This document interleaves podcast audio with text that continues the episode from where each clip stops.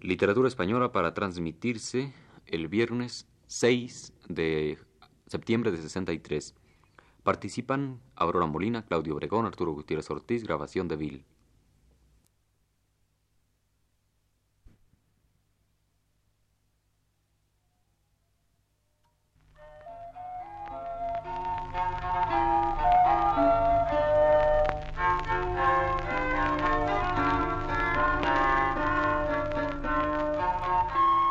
Tardes, amable auditorio.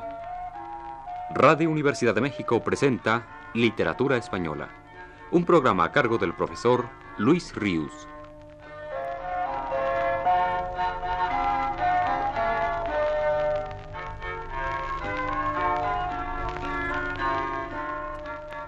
El profesor Luis Ríos continúa hablándonos sobre Carlos Pellicer.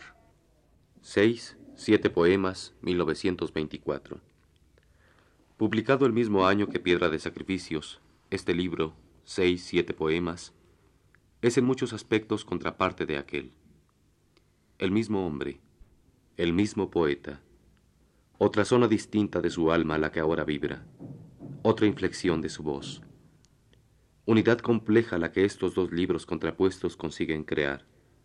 Día y noche del poeta, sol y sombra, y única su sensibilidad desnuda erguida en medio de los dos campos, siempre ella, y así desdoblada, hecha dos, más ella y más única.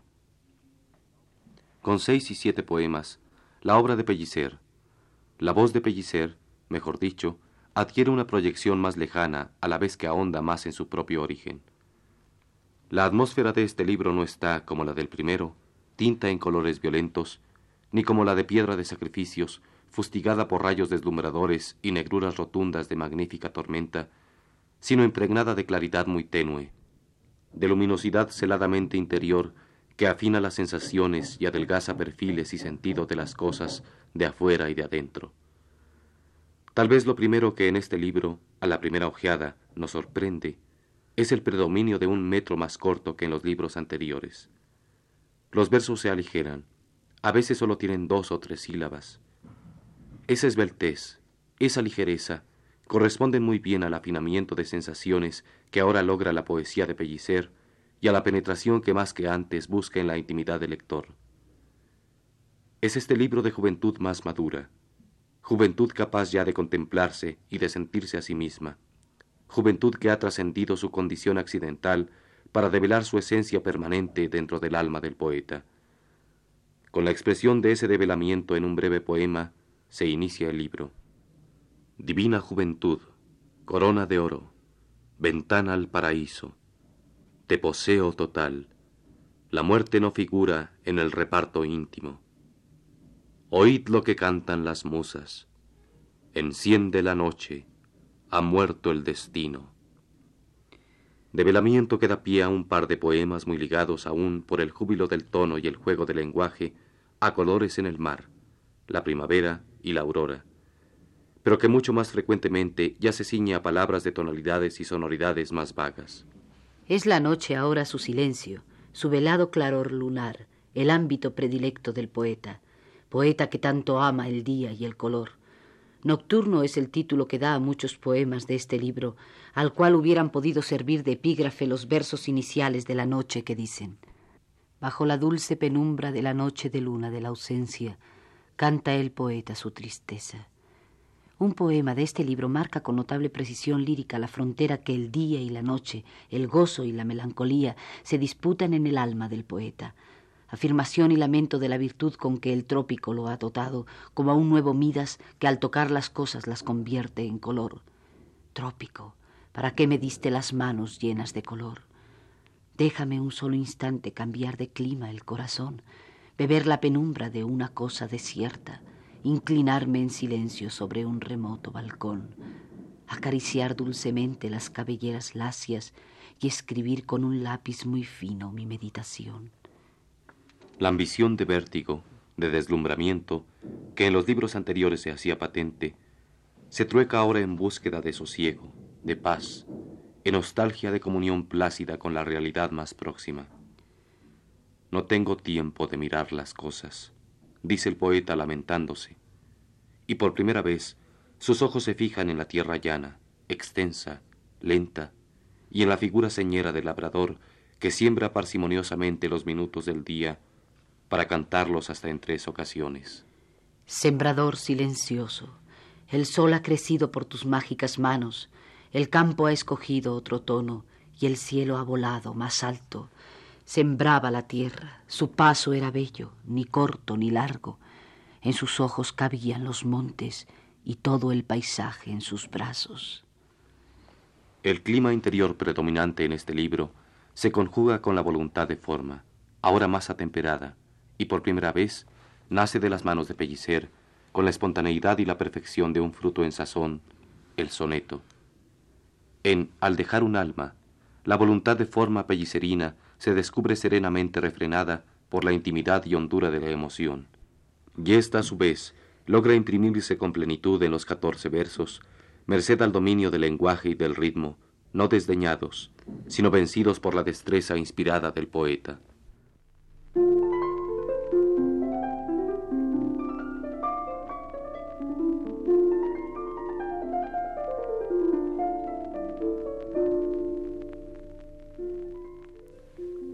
Hora y veinte, 1927.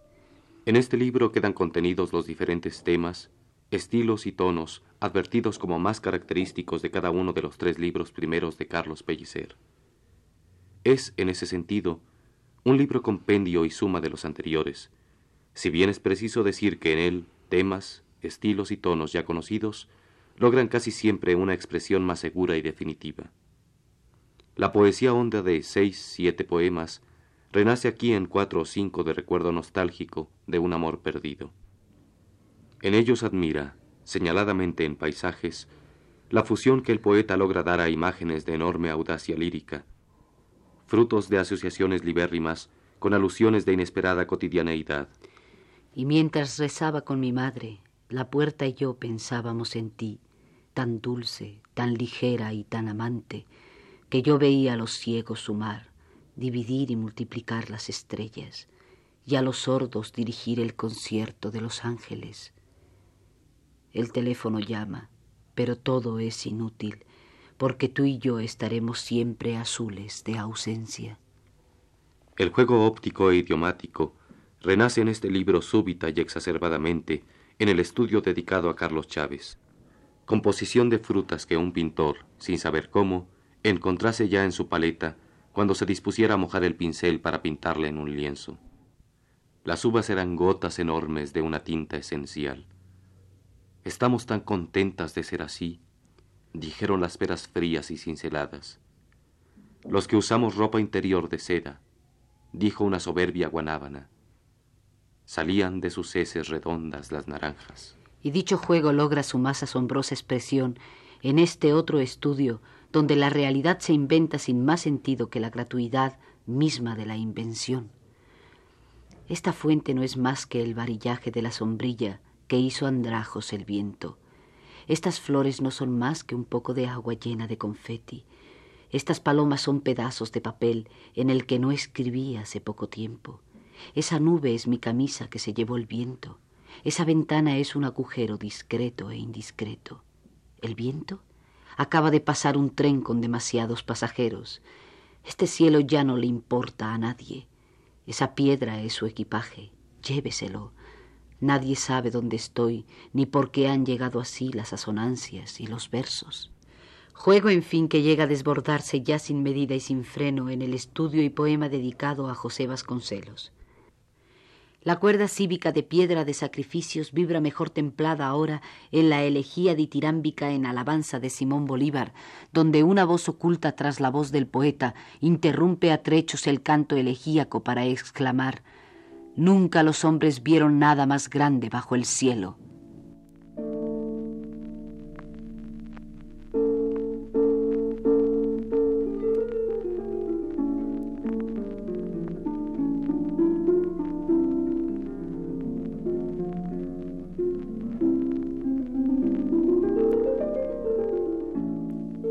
La aventura geográfica vuelve a transitar por la poesía de Pellicer merced a una nueva experiencia viajera del poeta, ahora por Europa, el norte de África y Asia. Atenas, Esmirna, Chipre, Constantinopla, Ámsterdam y París se quedan atónitos al mirarse en los espejos cóncavos y convexos con los que viaja el poeta alucinado, el cual llega a ellas con toda la agresividad de sus cinco sentidos. Más que en la epístola tan clásica, escrita a Alfonso Reyes para darle cuenta y envidia de la ruta recorrida, es en los poemas compuestos sobre las ciudades arriba nombradas, tan pulidos a veces, tan nerviosos las más de ellas, donde Pellicer mejor nos da a beber el zumo de sus horas extranjeras. Pero junto a esos poemas, uno nacido de la incitación del trópico, tiñe él solo de espeso verdor caliente todo este libro y lo dota de un clima mucho más propicio para que brote y madure la voz del poeta. No hay tiempo para el tiempo. Los relojes se atrasan, se perfecciona la pereza. Las palmeras son primas de los sauces. El caimán es un perro aplastado. Las garzas inmovilizan el tiempo. El sol madura entre los cuernos del venado. La serpiente se suma veinte veces. La tarde es un amanecer nuevo y más largo. En una barca de caoba, desnudo y negro, baja por el río Quetzalcoatl. Lleva su cuaderno de épocas. Viene de Palenque. Sus ojos verdes brillan. Sus brazos son hermosos le sigue un astro y se pierde. Es el trópico.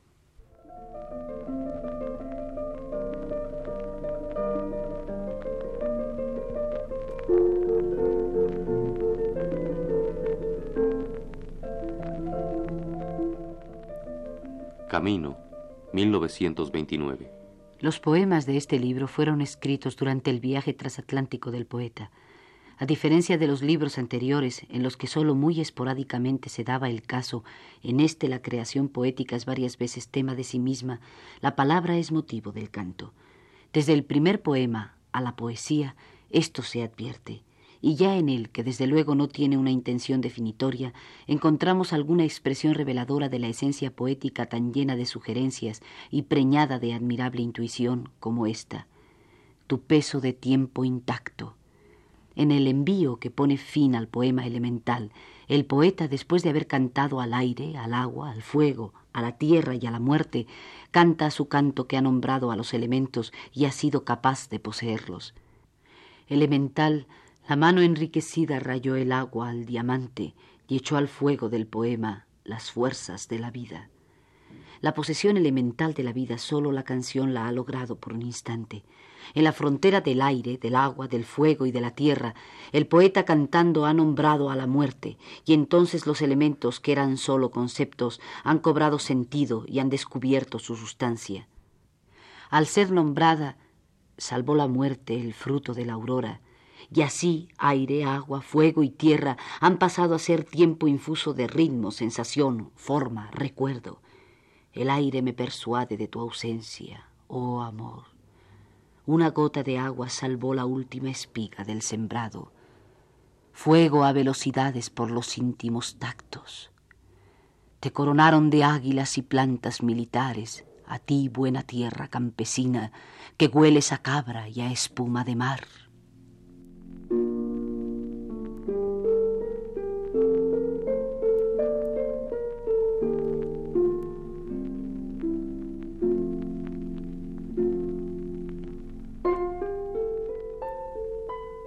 Fragmentos, el poeta se siente acechado por la magia de las palabras, que se le revelan con la brusca individualidad e imprevisión de los niños. Las palabras, los tropeles pueriles sobre el espejo de la imagen. Versos cuyo sentido se conjuga extrañamente con estos del poema Estrofa neoyorquina, en los que, hablándole a esa ciudad, le dice, De ti saldrá la belleza como una niña del baño magia que borbollea en el fondo de las palabras, como magia que es imposible de entender racionalmente y que sólo se revela a los niños y a los poetas. Ah, las palabras, que llamaban a todas las cosas por su apodo escolar. Al correr de todo este libro, en efecto, la palabra, el canto al poema se autodescubren, notan su realidad, ya sea al nacer de la vivencia de una ciudad. Y es que a bordo de ti fui silencioso, de un maduro silencio de canciones. Pausa. Las vocales se cubren de acentos, así de flechas vivas San Sebastián, vastos esponsales, la brisa y el viento, el cielo y el mar. Ya sea al emanar de la admiración por el canto de otro poeta, desde su labio colosal el día dice tu gloria, buques y alabanzas ganan tu puerto, tórrida y plantilla la tierra de mi verso cruje o canta en el alba espumosa, se diría el sol que por el pie va a la garganta, ya sea cuando la canción canta al amor, tu voz en nácares brilla tarde en el mar, alfarero en buena arcilla, buen suspiro ha de guardar. Ya sea al descubrirse vivo el canto pellicerino por virtud de la realidad de otra voz dulcemente percibida. Parten de tu garganta mensajera la nube de pájaros y las flechas diáfanas que orientan hacia el ritmo. Ya sea, en fin, al percibir inopinadamente un paisaje marino como canción, y el horizonte a su estrofa de barcas da acentos por el botín conquistado a la aurora de cuello cambiante y de labios cantados al vuelo. Donde esta autorrevelación de la palabra, de la canción, resulta más portentosa, es en los sonetos reunidos bajo el título de elegía. En ellos se logra una increíble armonía entre la pasión amorosa expresada y la conciencia de saberla salvada por la magia de la palabra líricamente justa. No hay en ningún momento juego retórico, ni tampoco deliberada búsqueda de acoplamiento entre el sentir y la lucidez de expresar. Ese acoplamiento se da con una espontaneidad absoluta en los sonetos citados. Palabras, silencios, cadencias, corresponden íntimamente, sin que nunca se les haga fuerza para ello, ausencias, entregas, intensidades de un sentimiento de amor, de hondura insondable.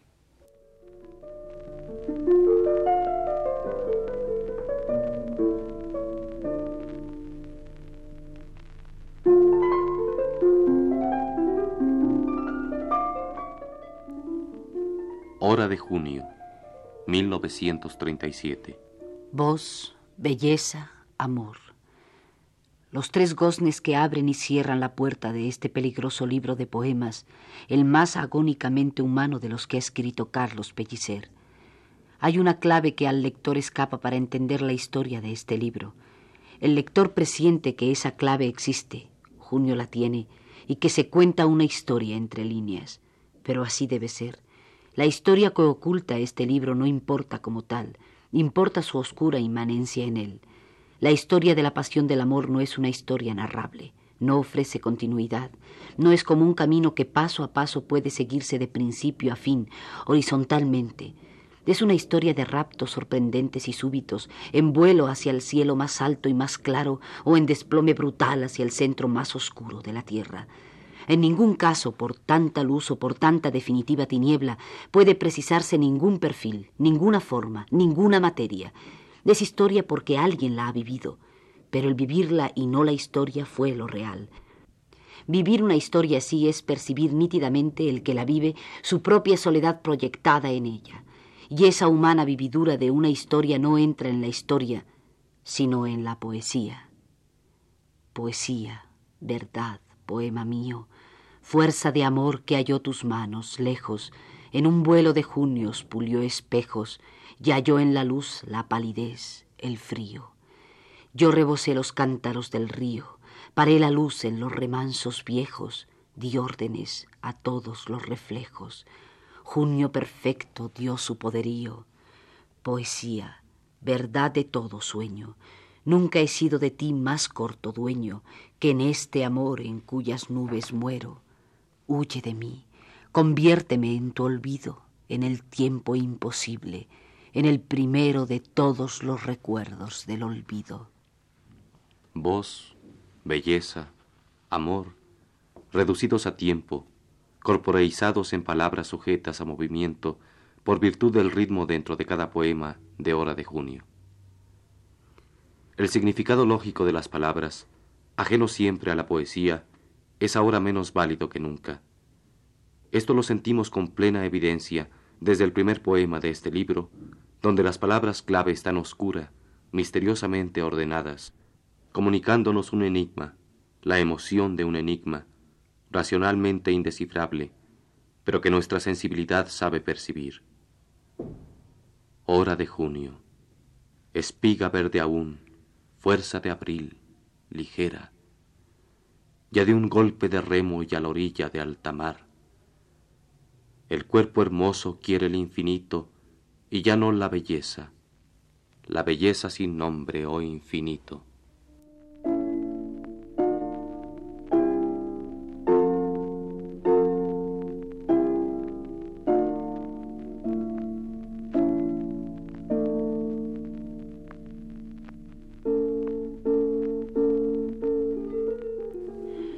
Son casi todos los poemas de Hora de Junio cantos a la naturaleza, al trópico y a otros paisajes, al mar, a las nubes, a la lluvia. Y esporádicamente, entre ellos, de cuando en cuando, surgen esos sonetos llenos de misterio y sentido, cuyo título es siempre Horas de Junio, y que con una expresión más ceñida que los otros poemas y una emoción, si cabe, más directa, aluden al amor evocado a lo largo de todo el libro. Pero si en los sonetos el poeta logra comunicarnos la soledad atormentada de su amor, ofreciéndonos las emanaciones más etéreas de esa pasión, es en los otros poemas, en los cantos a la naturaleza, donde plasma conmovedoramente toda la violencia carnal despertada por ella. Por el paisaje vierte el poeta su linfa erótica, y ésta lo impregna de calidades carnales que incitan al tacto. Las imágenes, los símbolos utilizados, las palabras con que nombra a las cosas de la naturaleza donde ha proyectado su pasión no tienen jamás una función descriptiva, sino que buscan transferirnos sensaciones olfativas, táctiles, gustativas. Nunca será más sensualidad desbordada la poesía de Carlos Pellicer, porque ahora sus sentidos no desean dispersar su halago en la multiplicidad de los paisajes, sino que se hallan enajenados en un único cuerpo, en un solo amor que se proyecta en todas las cosas contempladas. A la cintura tórrida del día han de correr los jóvenes aceites de las noches de luna del pantano. Dice en esquemas para una oda tropical. La flora es intocable. En cutis verde la aguja del tatuaje, defensiva punza el tacto a distancia. Chillan flores carnales sobre el nopal que sesga sus etapas rimadas en elipse. Si hundo los pedales, surge en esbelto prisma el cactus órgano, cuyo bisel alfiletero agarra pequeñas nubes de heno, el cactus cuya fálica erección, límite varonil, marca al terreno. Dice en retórica del paisaje. Y la ansiedad táctil es el motivo mismo del poema Invitación al paisaje. Anhelo total de posesión es el que arde en el fondo de los versos de este poema, solo indiferentes a la pasión erótica en la apariencia de las palabras. Invitar al paisaje a que venga a mi mano, invitarlo a dudar de sí mismo, darle a beber el sueño del abismo en la mano espiral del cielo humano. Y el poema termina con una especie de fuga, con una intromisión del ingenio del poeta para diluir la preñez de la vivencia erótica sutilmente y hurtarla más aún a la evidencia. Y cuando los invitados ya estén aquí, en mí, la cortesía, única y sola por los cuatro lados, será dejarlos solos y en signo de alegría enseñar los diez dedos que no fueron tocados, sino por la sola poesía. Grupos de figuras es el poema de más intenso erotismo visual, y tal vez sea en los poemas marinos de este libro donde el canto erótico del poeta logre más doliente resonancia, como en Pausa Naval, donde se lee, y el mar solía hacer el efebo húmedo en el Bósforo, jardín entre dos mares que lamíanle las piernas claras y los brazos claros. Voz, belleza, amor. Otra vez en varios poemas de hora de junio, la voz, la palabra modulada, cobra conciencia plena de sí misma. En estrofas de lindo linde se hace consciente de su punzante significación erótica y juega ágil y cínica, exquisitamente, consigo misma. Lindo lindero, cuando lo que linda linda con la cintura que quiero por la cintura primero con la cintura después, cintura cinta lindero. Ay, la cintura morena, mi vida limitará, vivo lindero y está entre la espuma y la arena. Vivo lindero, por vivir junto a esa linde nada quiero, y nada espero, morir en ese lindero. Es en el poema intitulado La voz, donde la poesía de Pellicer cobra un acento más conmovedor y se nos ofrece con una elemental desnudez. Cuando la voz del ángel mostró al hombre la soledad, el hombre antes formaba parte de la montaña, de río y nube y flor y esmeralda y abeja. La voz primera humana fue de un asombro inmenso. Primero la distancia de las cosas y después la terrible distancia de las cosas.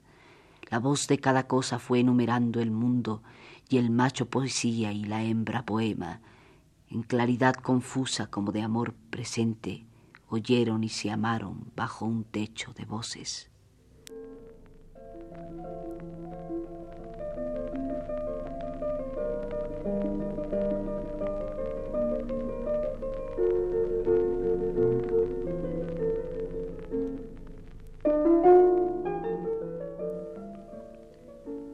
Toda la violenta sensualidad de los poemas comentados se halla, como al principio decía, subrayada por la irrupción esporádica de horas de junio. Esos sonetos maravillosos que marcan el ritmo del libro entero, tocando el son de la soledad con una delicadeza y un vigor asombrosamente amalgamados. Todo el misterio y la pasión que la poesía admite, infinitos, se encuentran contenidos en esta obra impar de Carlos Pellicer. En ella cupo entera la aventura humana del amor. La hora de junio fue su hora exacta y eterna. Junio me dio la voz, la silenciosa música de callar un sentimiento. Junio se lleva ahora como el viento la esperanza más dulce y espaciosa. Yo saqué de mi voz la limpia rosa, única rosa eterna del momento. No la tomó el amor, la llevó el viento y el alma inútilmente fue gozosa. Al año de morir todos los días, los frutos de mi voz dijeron tanto y tan calladamente que unos días vivieron a la sombra de aquel canto. Aquí la voz se quiebra y el espanto de tanta soledad llena los días.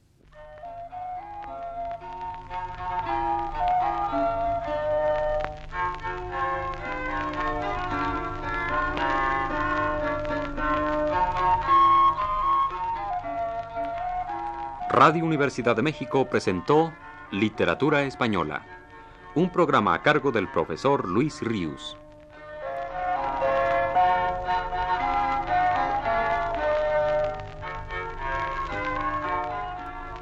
En una intervención especial, escucharon ustedes las voces de Aurora Molina y Claudio Obregón. Agradecemos su atención y les invitamos a escuchar el siguiente programa de la serie el próximo viernes a las 18 horas. Muy buenas tardes.